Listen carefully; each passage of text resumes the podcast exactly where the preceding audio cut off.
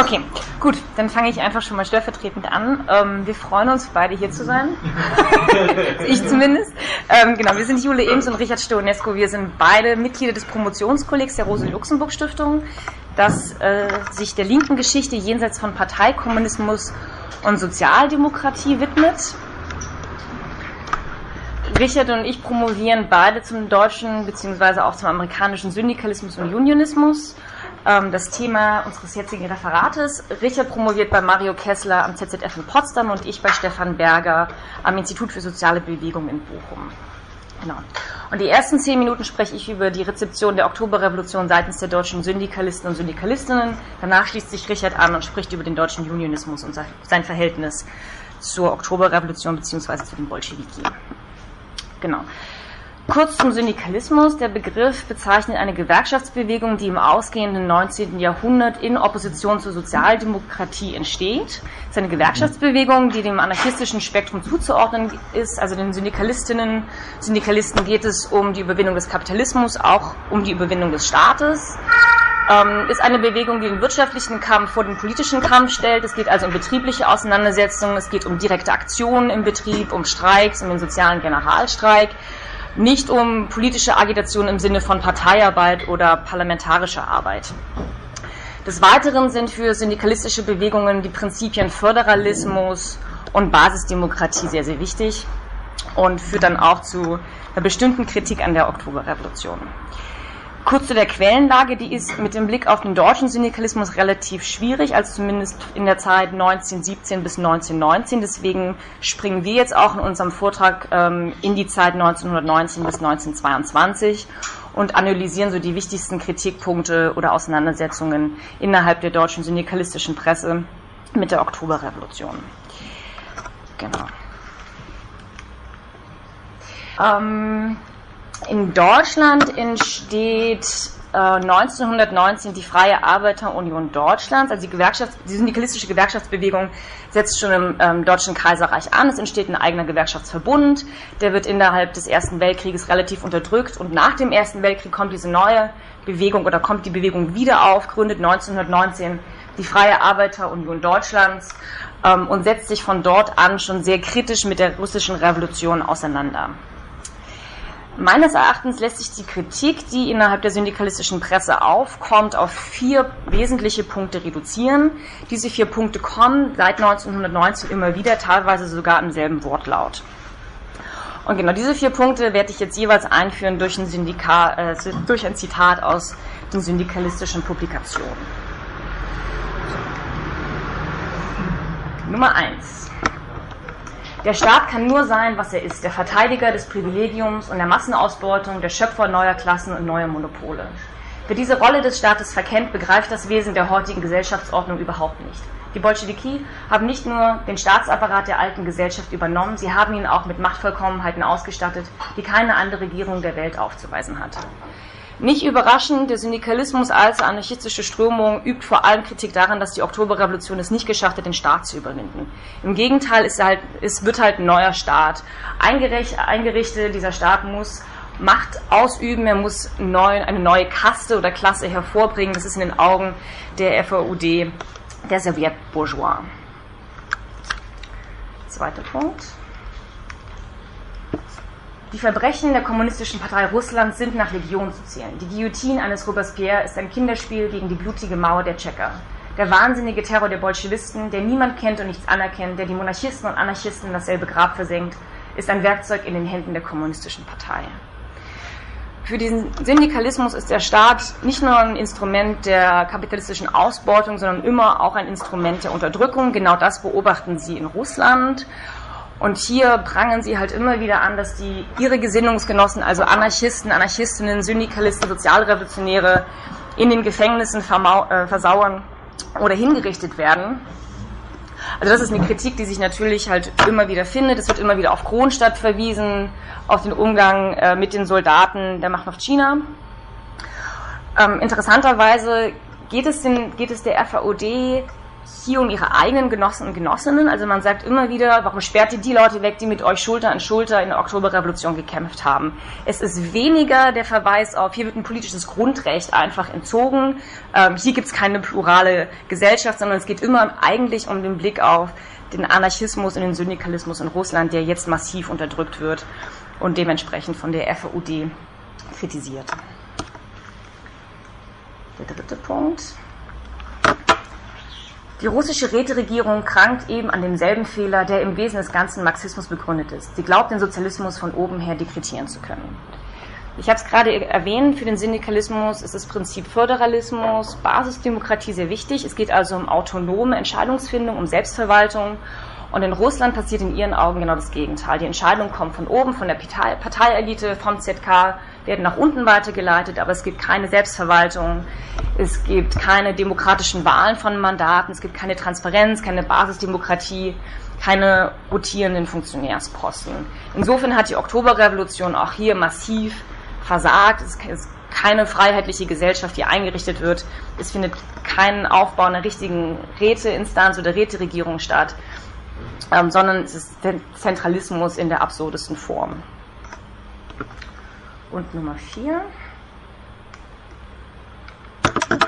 Vom Kommunismus aber kann man nicht reden. Um vom Staatskapitalismus reden zu können, müssen zwei Dinge vorhanden sein. Erst einmal der Staat, und den hat man in Russland. Zweitens der Kapitalismus. Wenn also Staat und Kapitalismus vorhanden sind und wenn beide miteinander verbunden sind auf solche Weise, dass der Staat kapitalistische Unternehmungen teils in eigene Regie übernimmt, teils neu gründet, dann sind die entschiedensten Merkmale eines Staatskapitalismus vorhanden.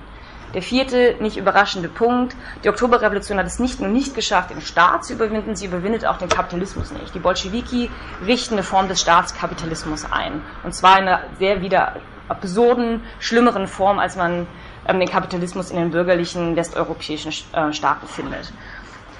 Also Arbeiterinnen haben keine Kontrolle über die Fabriken, haben keine Kontrolle über die Produktionsabläufe, entscheiden nicht darüber, was und wie produziert wird. Es entscheidet das ZK, es entscheidet diese neue neue Kasse, die neue Klasse. Ähm, und es gibt noch nicht mal die Rechte, die in bürgerlichen Staaten gewährt werden, also das Recht auf Streiks oder das Recht auf gewerkschaftliche Organisierung. Insofern, auch hier die Oktoberrevolution hat mehr oder weniger versagt in den Augen der deutschen Syndikalistinnen. Drei Momente gibt es äh, zu diesen Kritikpunkten noch anzufügen, die ich für bemerkenswert halte. Nummer eins ist, dass die FOD nichtsdestotrotz sich relativ solidarisch gegenüber der Revolution und gegenüber der SU zeigt. Also man weist immer wieder darauf hin, was das für eine schwierige Aufgabe ist, diese Revolution durchzuführen und dass es durchaus die Bedingungen in Russland sehr schwierige sind für eine sozialistische Revolution. Die Bolschewiki hatten es also genau mit einer schweren Aufgabe zu tun. Sie hätten allerdings komplett versagt. Es zeigt sich auch in den Jahren 1919 bis 1922, die wir uns hier angeschaut haben, ähm, dass man auch wäre, dass die FAOD auch während des Bürgerinnenkrieges auf der Seite Russlands steht, dass sie auch sagt, die Oktoberrevolution war wichtig und sie muss unbedingt verteidigt werden. Also es gibt Solidaritätsaufrufe, ähm, es gibt Spendensammlungen, es gibt das Angebot, Kinder aus Arbeiterinnenfamilien aufzunehmen, als man hört, in Russland ist eine Hungersnot ausgebrochen. Es gibt auch Soli-Kundgebungen. Also man stellt hier fest, okay, ähm, man grenzt sich nicht vollkommen negativ von dem ab, was in Russland passiert. Das zweite Moment ist, dass die FUD immer noch sehr hoffnungsvoll ist. Also es gibt auf der einen Seite diese solidarischen Aktionen, auf der anderen Seite halt immer wieder diese Kritik ähm, in Form von Briefen, die abgedruckt werden aus Russland. Es werden Berichte von Emma Goldman Alexander Bergmann übersetzt, veröffentlicht, in eigenen Broschüren veröffentlicht. Es gibt Protestresolutionen, die auf den Kongressen verabschiedet werden. Es gibt Protestveranstaltungen der RFUD gegen die Verhältnisse in Russland. Es gibt offene Briefe an Lenin. Und in diesen Resolutionen und offenen Briefen merkt man, die Syndikalistinnen haben Russland quasi noch nicht abgeschrieben. Sie sind der Meinung, das lässt sich nochmal irgendwie drehen. Die FOD appelliert an das Weltproletariat, nochmal zu erwachen, nochmal Druck aufzuüben, ähm, in der Hoffnung, dass sich der Kurs noch irgendwie wenden lässt. Ähm, und zum letzten Punkt, also diese vier Punkte sind nicht überraschend, wenn man das syndikalistische Programm kennt, wenn man das Programm der FUD kennt. So solidarisch man sich auch zur Oktoberrevolution verhält, diese Punkt Unterdrückung, Staat, Kapitalismus, ähm, Zentralismus, die, kann die FOD keine Kompromisse eingehen, ohne das eigene Programm massiv zu diskreditieren. Insofern ist es nicht überraschend, dass diese Kritik von Anfang an, also seit, seit es die FOD gibt, seit 1919 aufkommt und kontinuierlich wiederholt wird. Und das ist tatsächlich dann ein Punkt, der für die Syndikalistinnen zutrifft, aber soweit ich weiß, für, bei dem Unionismus ganz anders aussieht. Und da würde ich jetzt an Richard übergeben.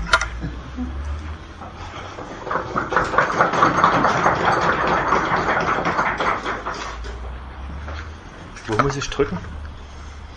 Auf den? Ja. Genau. Also Jule hat mich ja schon vorgestellt, deswegen werde ich jetzt nichts weiter zu sagen. Maximal, dass in der Broschüre, die ausliegt, mein Wohnort steht. Nee, sozusagen mein Promotionsort. Ja, und ich werde gleich mit einem Zitat beginnen. Vom Kommunismus ist Russland noch fern, meilenfern. Russland, das erste Land, das zur Revolution kam und sie siegreich durchfocht, wird das letzte Land sein, das zum Kommunismus kommt. Dieses Zitat von Otto Rühle, Mitbegründer der Kommunistischen Arbeiterpartei und späterer Mitglied der Allgemeinen Arbeiterunion Einheitsorganisation, AOE, das heißt eines Unionisten, welches ebenfalls 1920 im Presseorgan der FAUD als Einleitung für einen Artikel zur Situation in Russland erschien, verdeutlicht prägnant, dass die Einschätzungen im deutschen Syndikalismus trotz der Auseinandersetzung zwischen Anarchosyndikalisten und Unionisten anscheinend weitgehend deckungsgleich waren. Das heißt, es gab auch in diesen Kreisen eine anfängliche Euphorie, die sich abschwächend bis, neun, bis Anfang der 1920er Jahre hielt. Die Gründe für diese Euphorie lagen nicht zuletzt in der von Lenin beschworenen Linie des Internationalismus. Dementsprechend solle der weltweite Klassenkampf immer den Vorrang gegenüber nationalstaatlichen Interessen genießen. Dies deckt sich mit Lenins propagierten Antimilitarismus während der Kriegsjahre, in denen er immer wieder den Klassenantagonismus beschwor, dass die Arbeiter sich nicht für die Interessen ihrer jeweiligen nationalen Bourgeoisie bekämpfen, sondern endlich den Kampf gegen diese richten sollten. Damit stand Lenin zwangsläufig im Widerspruch zur deutschen Sozialdemokratie, aber auch zu den gewerkschaftlichen Zentralverbänden, sprich zu den größten Arbeitsorganisationen zu diesem Zeitpunkt. Vergessen werden darf auch nicht, dass die Bolschewiki der deutschen Arbeiterbewegung eine entscheidende Rolle für die angestrebte Weltrevolution zusprachen, was ebenso einen positiven psychologischen Effekt über die eigene Wichtigkeit nach sich zog. Darauf rekurrierten nicht nur die Syndikalisten nach 1918, wie dies Jule bereits dargestellt hat, sondern findet sich zeitversetzt eine vergleichbare Positionierung bei den Unionisten wieder, die sich in Abgrenzung zu den Anarchosyndikalisten im Februar 1920 dann mit der Allgemeinen Arbeiterunion Deutschlands, AUD, eine eigene organisatorische Basis gaben. Diese ging maßgeblich auf Impulse der Industrial Workers of the World, IWW, zurück. Als Personen in diesem Zusammenhang sind hier Fritz Wolfheim und Heinrich Schlaufenberg zu nennen. In der ersten Ausgabe des Berliner Kampfrufs, dem Pressorgan der AOD-Geschäftsstelle, die sich lange Zeit gegen die interne Opposition behaupten konnte, findet sich bereits ein Artikel zur Situation in Russland. In diesem geht es speziell um die Neuorganisation der Arbeit. Wie sehr gerade der Unionismus gleichsam Position eines Parteikommunismus und damit eines autoritären Verständnisses in seiner Anfangsphase übernommen hatte, wird aus diesem Artikel ersichtlich. Aufgrund der Isolierung Sowjetrusslands, nicht nur auf politischer, sondern ebenso auf ökonomischer Ebene, wird, zwangs, wird die zwangsweise Umgestaltung im Sinne von Militarisierung der Wirtschaft sowie Arbeitszwang als notwendiges Übel während des revolutionären Prozesses angesehen, nicht ohne jedoch darauf zu verweisen, die Arbeitsarmee Russlands wird nicht der letzte organisatorische Ausdruck der sozialistischen Gesellschaft in Russland sein. Sie charakterisiert sich als Übergangsperiode, als, aber als Übergangsperiode, die der Erreichung der idealen sozialistischen Gesellschaftsordnung als erzieherische Etappe zu dienen bestimmt ist. Trotz dieser Hoffnung, dass, ich, dass es sich bei dieser Form der Arbeitsorganisierung um einen Übergang handeln würde, verweist es dennoch unfreiwillig auf eine Eigenart innerhalb der deutschen Linken, den Arbeitsbegriff positiv zu besetzen, was nicht selten von Sozialdemokratie bis Parteikommunismus zu einem regelrechten Arbeitsfetisch geführt hat. Diese Problematik hatten bereits Marx und Engels hellsichtlich als Kasernenkommunismus denunziert, in dem jedwedes Individuum zugunsten des Kollektivs wörtlich und schließlich praktisch geopfert wird. Wie sehr dementsprechend die Begeisterung für Sowjetrussland mit dieser Problematik einherging, wird im Fortgang des Artikels deutlich, wo es heißt, ist der Übergang zu einer planmäßig organisierten gesellschaftlichen Arbeit undenkbar ohne die Anwendung von Zwangsmaßnahmen, so in Bezug auf Elemente, die ein Parasitendasein führen, wie auch in Bezug auf zurückgebliebene Elemente des Bauerntums und der Arbeiterklasse. Die Stadt- und Landbevölkerung muss erkennen, dass die Beseitigung der Arbeitsdesertation, des Müßigganges, des unzuverlässigen Arbeitens eine Frage von Leben und Tod des ganzen Landes bedeutet. Dies verdeutlicht exemplarisch, dass die Solidarität mit dem Bolschewiki ebenso auf ideologische Versatzstücke oder besser gesagt Ähnlichkeiten zurückging. Das verweist zugleich auf die internen Widersprüche der AUD, die zwischen einem Verständnis als eigenständige revolutionäre, revolutionäre Organisation einerseits und einer parteikommunistischen Ausrichtung mit der KPD als Partei andererseits stand. Dementsprechend finden sich auch weitere Momente einer ideologischen Nähe mit dem Bolschewiki. Darunter fällt unter anderem ein spezifischer Antimilitarismus, der an die Solidarität für Sowjetrussland zurückgekoppelt wurde, unter anderem mit der Schlagzeige, verweigert die Herstellung von Waffen, wo es äh, sich gegen die Bewaffnung Polens richtet. Dennoch bekam das Fernverhältnis zu Moskau schnell erste Risse. In Nummer 9 wird erstmals festgehalten, dass die dritte Internationale dem Organisationsprinzip der Allgemeinen Arbeiterunion und ebenso dem der IWW ablehnend gegenüberstand. Auch werden von Moskau erstmals Forderungen Richtung KPD erhoben, sich durch Ausschlüsse von ideologisch nicht akzeptablen Personen zu trennen, um überhaupt eine Grundlage für die Teilnahme an der Konferenz der Dritten Internationale zu ermöglichen. Dem kam die KPD sogar im August 1920 nach und schloss mit Heinrich Laufenberg und Fritz Wolfheim zwei Personen aus, die für die Richtung des sogenannten Nationalbolschewismus eintraten. Damit traf es ironischerweise diejenigen, die nicht nur Gründungsmitglieder der KPD waren, ähm, sind, nachdem die KPD sie zuvor wegen syndikalistischer Tendenzen ausgeschlossen hatte, sondern welche überhaupt erst ihre Rezeption der Ideen der IWW und somit des Unionismus ab 1914 und 1915 in Deutschland publik gemacht hatten. Gerade darauf bezog sich auch die AOD bei ihrer Konstituierung. Die, die Risse zeigten sich ebenso im Verhältnis zwischen AOD und Moskau spätestens mit Lenins Linie zu den Gewerkschaften, was ein Bekenntnis für die großen deutschen Zentralverbände gleichkam, sowie das Einräumen der Möglichkeit für diese, am Kongress für die sich abzeichnete Rote Gewerkschaftsinternationale teilnehmen zu können, führte zu größeren Verstimmungen auf Seiten der AOD. Denn dieser Kurs bedeutete faktisch eine Absage der unionistischen Gewerkschaftsentwürfe. Zugleich war man sich mit einmal der vorhandenen ideologischen Diskrepanz mit Moskau bewusst geworden, die weitaus größer waren, als man in der AOD angenommen hatte. Daran änderte sich auch der verständliche Zweckoptimismus, der in den Meldungen darüber zum Ausdruck kam, weitaus wenig. Damit einhergehend begann die langsam vonstatten gehende Desillusionierung innerhalb der AOD in Bezug auf die russische Revolution. Teilen der AOD war damit zum ersten Mal aufgefallen, kein gleichberechtigter Gesprächspartner in taktischen sowie ideologischen Fragen zu sein. Vergleichbar äh, erging es auch anderen syndikalistischen Gewerkschaften in den folgenden Jahren, was verdeutlicht, dass dies keineswegs ein deutsches, sondern ein transnationales Phänomen war. Dennoch setzte man noch 1920 im Kampfruf auf Klärung und Diskussion, was unter anderem in einer längeren Artikelreihe zum Verhältnis zwischen AOD und der Dritten Internationale mündete. An einer Stelle, um den bestehenden Konflikt nochmals deutlich hervorzuheben, heißt es, die Thesen der Dritten Internationale zur Gewerkschaftsfrage sind absolut hilfloses Rotprodukt. Sie sind ein Sammelsurium von Weisheiten opportunistischer deutscher Parteiinstanzen vermischt mit russischen Gewerkschaftserfahrungen. Sinjonev wie Lenin haben mehr als genug bewiesen, dass ihnen die Kampfbedingungen in Westeuropa vollkommen verschleiert geblieben sind. Aber vorläufig liegen Thesen vor, die für die allgemeine Arbeiterunion absolut unannehmbar sind. Zugleich begleiten interne Debatten und Konflikte die Auseinandersetzung mit Moskau. Das Scheitern der KPD-Delegation 1920 auf den zweiten Kongress der Kommentaren für die unionistische Idee zu werben, führte aber keineswegs zu einem sich schnell vollziehenden Bruch. Im Gegenteil, noch im Dezember 1920 äh, verabschiedete die Berliner Geschäftskommission der AOD gegen den vehementen Widerstand der sich herausgebildeten Opposition eine Resolution, in welcher die Zugehörigkeit der Organisation aufgrund ihres Programms und ihrer revolutionären Aktivität zur kommunistischen Internationale festgehalten wurde. Allgemein spielt das Verhältnis zu den Bolschewiki eine nicht unerhebliche Rolle in den internen Auseinandersetzungen. Eingebettet war dies in den Richtungsstreit bei, der, bei den Grad der Zentralisation der Organisation sowie die Stellung zur KPD. Diese drei Komplexe bildeten mit den Worten des Historikers Hans-Manfred Bock die Demarkationslinie zwischen Mehrheit und Opposition. Unter diesen Vorzeichen ist auch der Streit um die Beschickung einer AAU-Delegation zum Gründungskongress der RGI zu sehen. Auch dagegen sprach sich die Opposition energisch aus. Vorausgegangen war dem Ganzen eine noch 1920 verfasste Stellungnahme der Berliner Geschäftsstelle, in welcher sich diese für eine Beschickung des ersten Kongresses der RGI aussprach. Begründet wurde dies einerseits damit, dass auch syndikalistische Gewerkschaften teilnehmen, wobei wiederum auf die IWW verwiesen wurde. Andererseits sah man in einer Teilnahme die erneute Möglichkeit, die eigenen Ideen einem breiteren Publikum vorstellen und gleichzeitig für die Redekonzeption streiten zu können.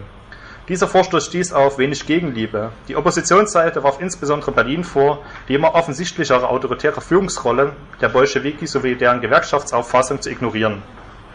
Die Kritik zielte vor allem darauf, trotz der gewonnenen Erkenntnisse weiterhin an einem Verständigungskurs mit den Bolschewiki festzuhalten. Im Gegensatz zur Majorität der AOD ging die Opposition hellsichtig nicht mehr davon aus, dass die Position der Organisation noch gleichberechtigt auf dem RGI-Kongress verhandelt werden könnte. Die, die Kritikpunkte nahm die Berliner Geschäftsstelle durchaus wahr, um daraus aber ihre eigene Begründung umso fester hervorzuheben. Aber gerade deshalb halten wir es für ein Gebot höchster revolutionärer Pflicht für die AOD, nach Moskau zu gehen und dort vor einem Forum, wie man es sich überhaupt nur wünschen kann, unsere Sache gegen Unkenntnis, Unverstand und Verleumdung zu vertreten. Dies verdeutlicht nochmals, dass zumindest in Berlin der Vorstand weiterhin davon überzeugt war, dass es noch eine gewisse Möglichkeit gab, das eigene Konzept doch noch in Moskau durchsetzen zu können. Auf der, auf der Reichswirtschaftsratssitzung im Mai 1921 beschloss die Majorität mit einer Zweidrittelmehrheit gegen die Stimmen der Opposition die Entsendung einer AOD-Delegation zum Gründungskongress der RGI. Zugespitzt lässt sich an dieser Stelle festhalten, dass eine gewisse Lernresistenz in größeren Teilen der AOD gegenüber den gemachten Erfahrungen vorhanden war. Dass die Opposition mit ihrer Prognose recht behalten sollte, ließ sich noch vor dem RGI-Kongress auf dem zeitweise parallel stattfindenden dritten Komintern-Kongress festhalten. Auf diesen wurde die dortige KPD-Delegation noch weiter isoliert. Das lag nicht nur an der geringen Delegiertenanzahl, sondern auch an kurzfristigen Änderungen im Ablauf des Kongresses, welche die Delegierten der KPD benachteiligte, unter anderem in einer drastischen Kürzung ihrer Redezeit in den Ausschüssen. Der gleichzeitige Versuch, eine Opposition mit vertretenen äh, syndikalistischen Organisationen zu realisieren, scheiterte an den als zu groß empfundenen Gegensätzen. Ein Ultimatum des Kongresses zur nachträglichen Verschmelzung mit der KPD lehnte die KPD ab was faktisch ihren Rauswurf besiegelte. Der sich dabei abzeichnende Bruch wurde schließlich auf dem RGI-Kongress vollendet. Das bereits genannte Ziel der AOD-Delegation war es, für die unionistische Idee auf dem RGI-Kongress zu werben. Der AOD erging es dabei wie der KPD. Die Delegation scheiterte mit ihrem Vorhaben auf ganzer Linie. Neben der inhaltlichen Isolation, wie sie auch die KPD erlebt hatte, sprach man der AOD im Vorfeld formell den Status einer Kleinorganisation zu, was zur Folge hatte, dass sie für Abstimmungen nur zwei Stimmen zugesprochen bekam. Dagegen hatte die AOD noch scharfen Protest eingelegt, der aber ungehört verhallte. Auf dem Kongress selbst kritisierte schließlich Lodowski die Ansicht der AOD. Theoretisch feiste schon die Behauptung, die Gewerkschaften wären unverbesserlich, sie werden verurteilt, ewig konterrevolutionär zu bleiben. Das ist falsch, weil die Gewerkschaften eine Widerspiegelung der Arbeiterklasse sind. Damit komme ich jetzt gleich zu meinem Ende. Das war noch das Zitat. Damit noch jetzt mein, letzten, mein letztes Zitat. Diese regelrechte Abstrafung in Moskau besiegelte schließlich den angesprochenen Bruch. Die AOD stellte im Nachgang den Kontakt mit der RGI ein. Einen guten Eindruck darüber vermittelt der Leitartikel auf Seite 1 in Ausgabe 12 des Kampfruf von 1921. Am 3. Juli hat der erste Kongress der Roten Gewerkschaftsinternationale seine Tagung begonnen. Aus den kurzen Berichten, die bisher vorliegen, ist schon mit aller Deutlichkeit zu erkennen, dass hier das gleich abgemachte Spiel, die gleiche Kulissenschieberei getrieben wird, wie auf dem dritten Weltkongress der Dritten Internationale. Alles ist schon fix und fertig, und zwar nicht nur die Tagesordnung, Stimmverteilung, Referentenbestimmung, sondern sogar die Prinzipien, Taktik und Organisation der Roten Gewerkschaftsinternationale selbst. Der Kongress ist nur noch Formsache. Dazu braucht der Internationale Gewerkschaftsrat eine Beratung mit den Delegierten, wer doch nicht willens ist, sich die Erfahrung aus anderen Ländern zunutze zu machen. Der Internationale Gewerkschaftsrat weiß, was er will und damit basta. Und noch als kurzes Fazit. Im Gegensatz zu den äh, Syndikalisten äh, verhielten sich die Genossen der AOD anders bei welcher vor allem die Majorität mit den autoritären Zügen der Bolschewiki sowie deren Machtanspruch ein notwendiges, aber keineswegs ein andauerndes Übel sehen wollte. Dementsprechend sind auch die Auseinandersetzungen bis zum RGI-Kongress 1921 immer auch von der Hoffnung getragen, als gleichberechtigter Diskussionspartner anerkannt und wahrgenommen zu werden. Dies wird äh, schließlich nicht nur brutal auf dem Kongress enttäuscht, sondern führt gegen Ende des Jahres sogar zur Spaltung der Organisation. Mit diesem kurzen, jetzt noch verkürzten Fazit und durchaus diskutablen auch noch dazu möchte ich meinen Beitrag schließen.